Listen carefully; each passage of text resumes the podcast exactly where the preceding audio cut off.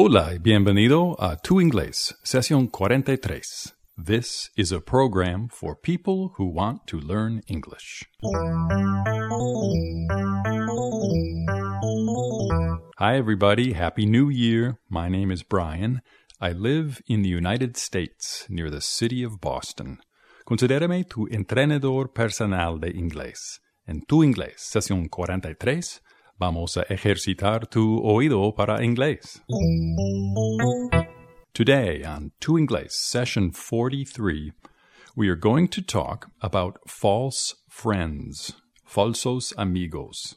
No vamos a hablar de los amigos malos, que son, según el dicho, como sombras que nos siguen solo cuando brilla el sol.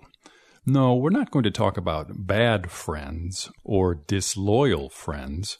We're going to talk about words that sound or look the same in English and Spanish, but which have different meanings. Los falsos amigos son palabras que pueden escribirse o tener una pronunciación similar en dos o más idiomas, pero en realidad significan conceptos distintos. Por ejemplo, ¿has oído la palabra genial en inglés? Genial se escribe exactamente como la palabra genial en español, pero genial no quiere decir genial. Genial quiere decir simpático o amistoso. Las lingüistas no dicen amigos reales, pero por supuesto mi idioma nativo, inglés, tiene mucho en común con el tuyo. Y el propósito de esta sesión no es darte miedo de equivocarte, no para nada. El propósito de sesión 43 es divertirnos mientras aprendemos vocabulario nuevo. I think it will be a fun and effective way to help you expand your vocabulary.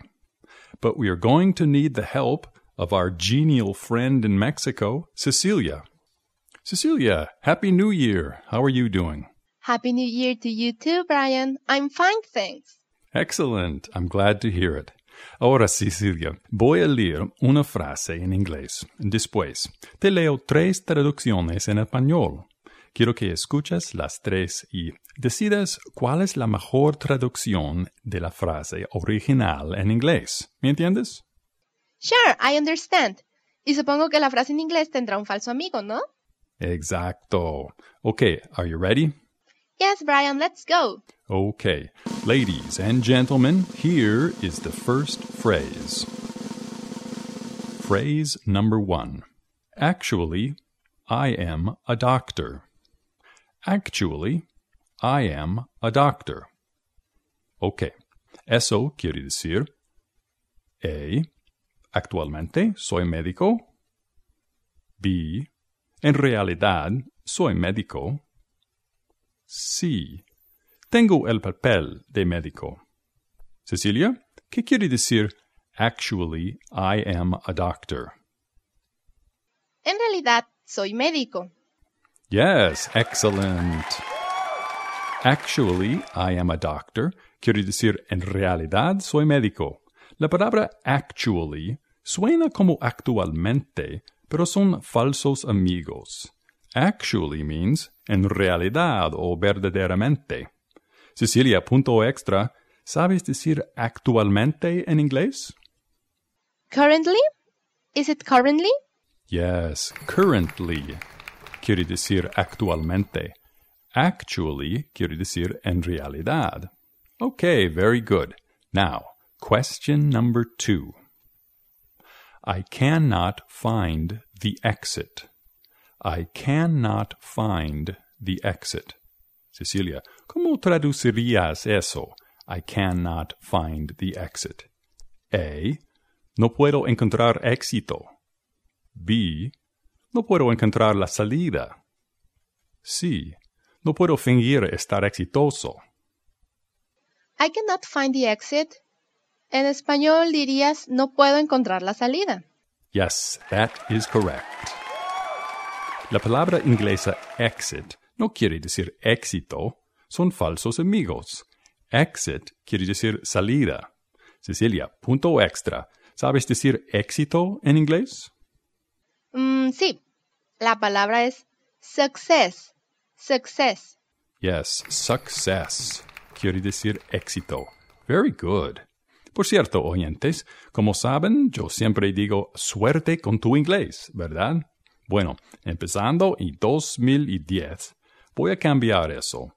Quiero que tengan éxito con tu inglés, no suerte, ¿ok? Éxito con tu inglés. Muy bien. Okay, here is the third sentence. Ready? My report is on the carpet. My report is on the carpet. ¿Cómo traducirías eso en español? A. Mi reportaje está en la carpeta. B. Mi reportaje está en el archivo. C. Mi reportaje está en la alfombra.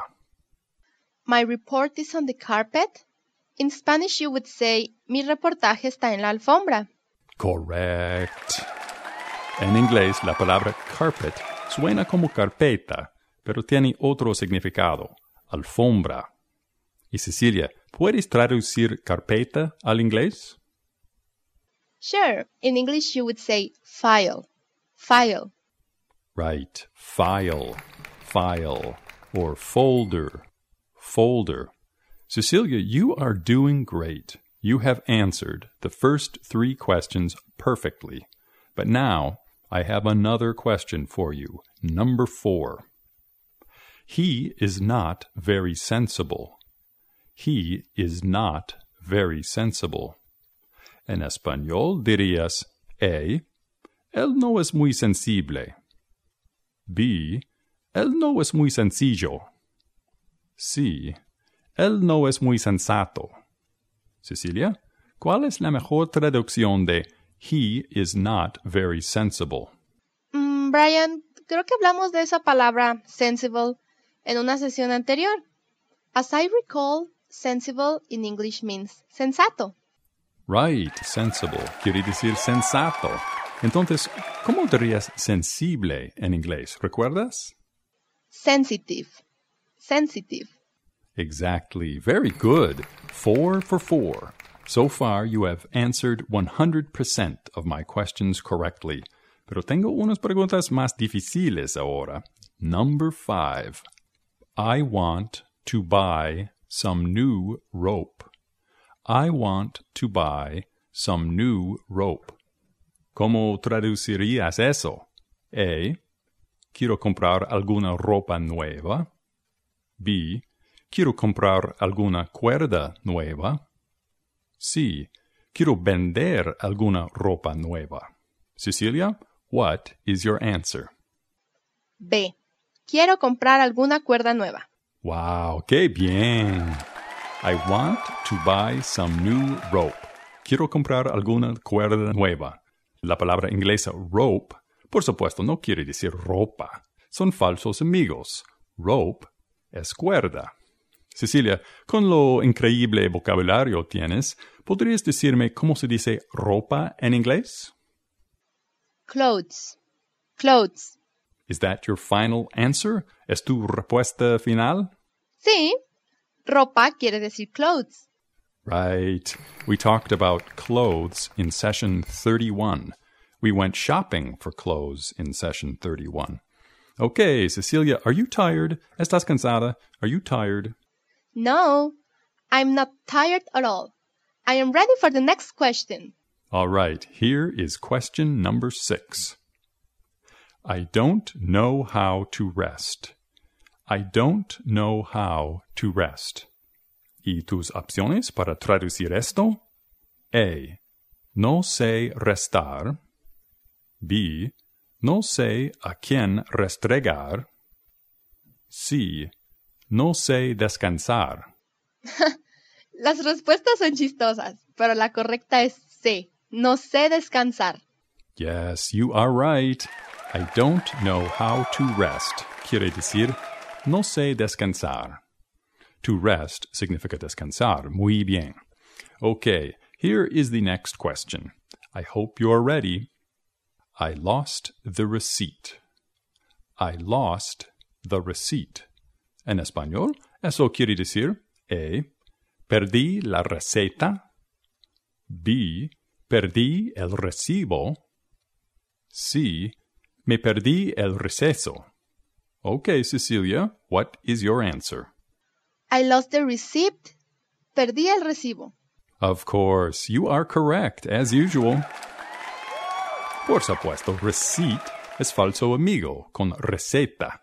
Pero Cecilia, ¿cómo dirías la receta en inglés? The recipe. Recipe. Right, the recipe. The recipe. Very good, Cecilia. Ok, ahora, el falso amigo número 8. Es muy difícil. Ready? I quit wearing jeans. I quit wearing jeans. En español sería A. Dejé de usar jeans. B. Quité los jeans. C. No quiero usar jeans. Cecilia, what is the best translation of I quit wearing jeans? Bueno, la palabra inglesa quit suena como quitar. Pero eres muy listo con las trampas, Brian. Así que yo creo que la respuesta correcta es A. Dejé de usar jeans.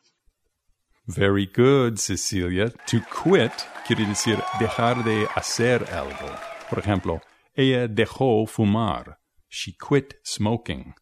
Punto extra, Cecilia. ¿Cómo dirías quitar en inglés? Por ejemplo, ¿cómo dirías yo quito la camisa? En inglés dicen to take off. Take off. I take off the shirt. Muy bien. También puedes decir to remove. To remove.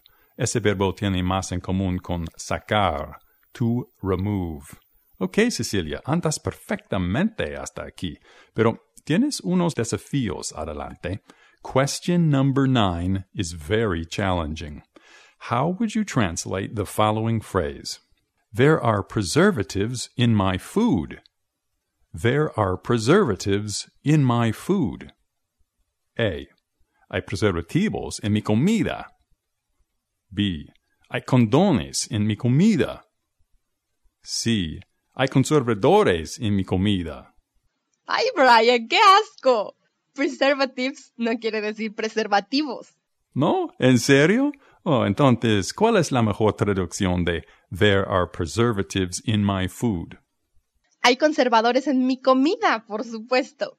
Ah, okay. Thanks for explaining that for me, Cecilia. I appreciate it. Te lo agradezco. Cecilia, nine for nine. You are on a roll. Estás en racha. You are on a roll. But here is number 10. It is not easy. The casualties happened by chance. The casualties happened by chance.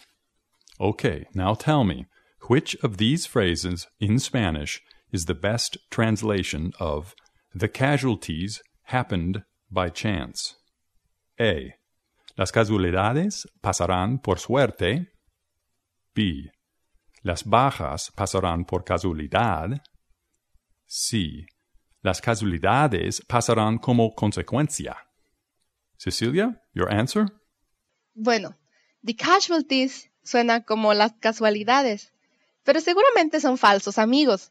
Así que la correcta debe ser las bajas pasaron por casualidad. Muy, pero muy bien, Cecilia. The casualties quiere decir las bajas o los heridos. Entonces, ¿cómo dirías casualidad en inglés? Mm, en inglés dicen chance. Chance. Correcto. También puedes decir coincidence. Coincidence. Very good. Diez preguntas, diez respuestas correctas. What a good student you are.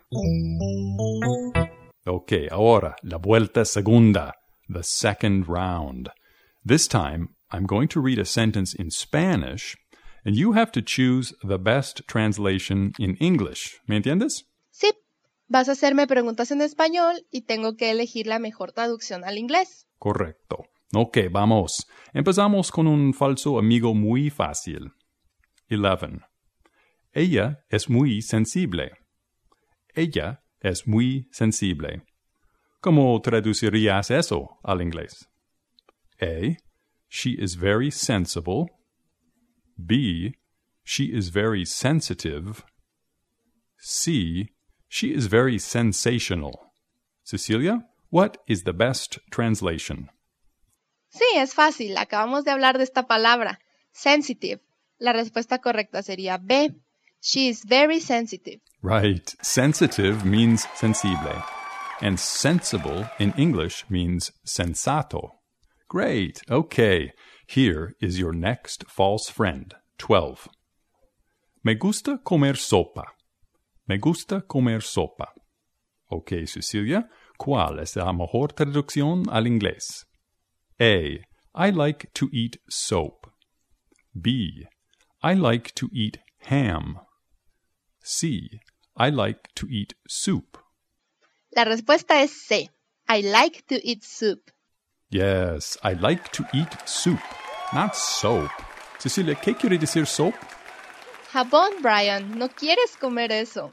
Yes, you are absolutely right. I do not like to eat soap. Soup? Yes. Soap? No way. Okay, number 13. Are you ready? Ella tiene un collar de perlas. Ella tiene un collar de perlas. How would you translate this, Cecilia? A. She has a collar of pearls. B. She has a throat of pearls. C. She has a pearl necklace. Mm, creo que necklace quiere decir collar. Así que la correcta es C. She has a pearl necklace. That's right, necklace, necklace.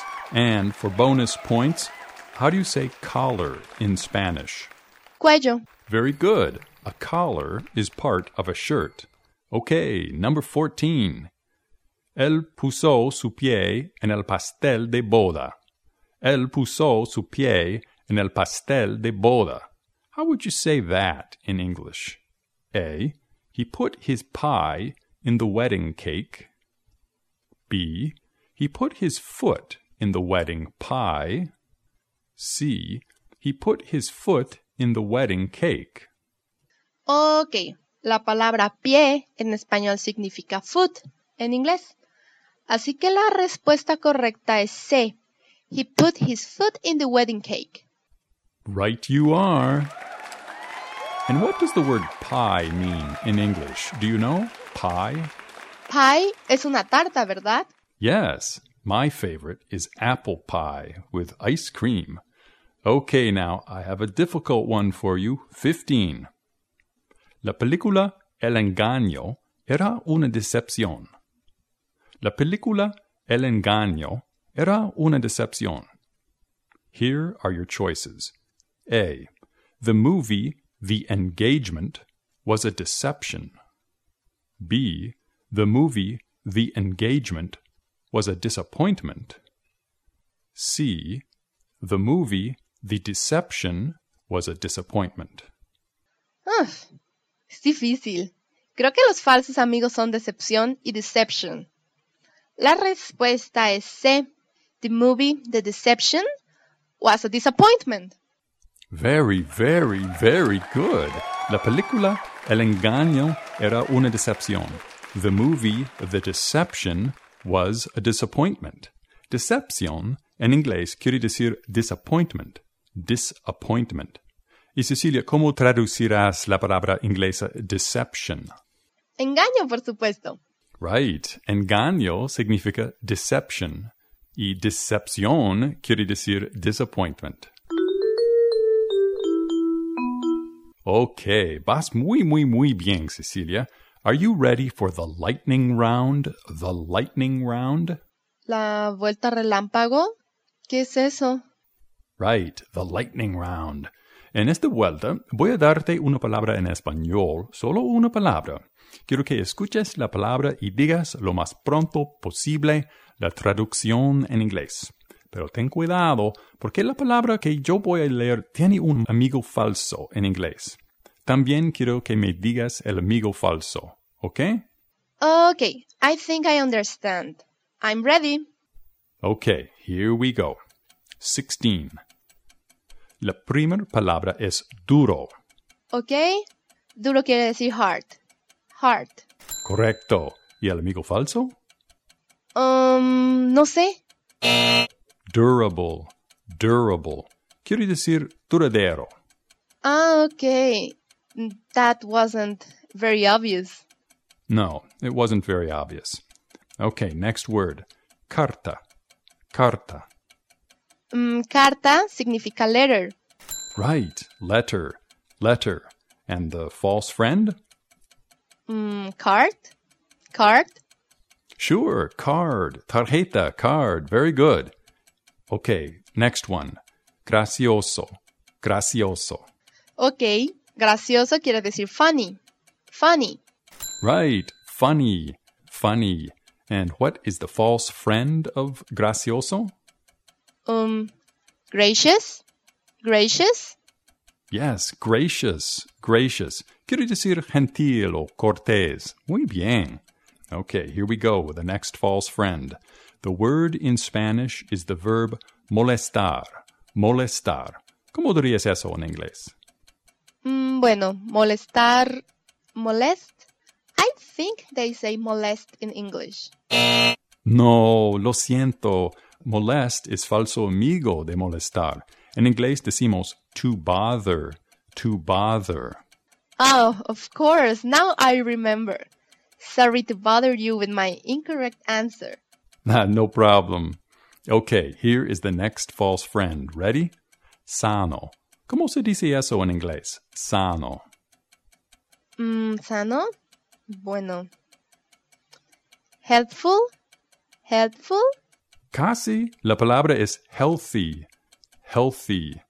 ¿Y puedes decirme el falso amigo de sano? Um, yes. Sane. The word is sane. Right, sane. Significa cuerdo. Sane. Very good. Cecilia, as usual, your English is impressive. Como siempre, tu inglés es impresionante. Solo tengo unas preguntas más. Y oyentes, en la transcripción de esta sesión hay unos ejercicios más para probar tus conocimientos de los falsos amigos. Puedes comprar la transcripción en nuestro sitio web tu-inglés.com.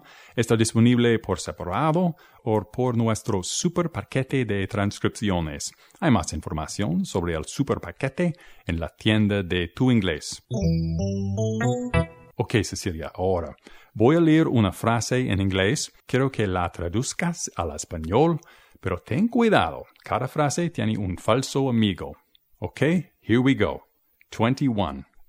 She is embarrassed. She is embarrassed. Uh, ¿Ella está avergonzada? Yes, she is embarrassed. Quiere decir, ella está avergonzada o ella tiene vergüenza. No, ella está embarazada. 22. He is a bigot. He is a bigot. ¿Él, ¿Él es intolerante? Right. En inglés, a bigot no es un bigote. Es una persona intolerante o prejuicio. A bigot. 23. He is bizarre. He is bizarre. Él es... Ah, ok, ya me acuerdo. Él es extraño. Correct. En inglés, bizarre no quiere decir bizarro. It means raro o extraño. Okay, next. 24. I like champions. I like champions. ¿Te gustan los champiñones? No, lo dije en broma. ¿Te gustan los campeones? That's right. In English, champiñones son mushrooms. Mushrooms. Okay, Cecilia, here is the last question. Aquí está la última pregunta. Es difícil. 25. I hope your new year is filled with joy. I hope your new year is filled with joy. Um, joy suena como joya, pero tiene otro significado. Uh, ah, alegría. Right. Joy means alegría. Joya quiere decir jewel en inglés. Así que podrías traducir la oración completa. I hope your new year is filled with joy. Ah, ok. Espero que tu año nuevo esté lleno de alegría. Perfect. Cecilia, I hope your new year is filled with joy. Thanks, Brian. I hope yours is too. Thanks. And thanks for helping us today on Tu Inglés. You're welcome. See you again next time. Well, that is it for Tu Inglés, session 43. Si tienes preguntas o comentarios, déjame un mensaje en nuestro sitio web o en Facebook. Thanks for listening y éxito con Tu Inglés.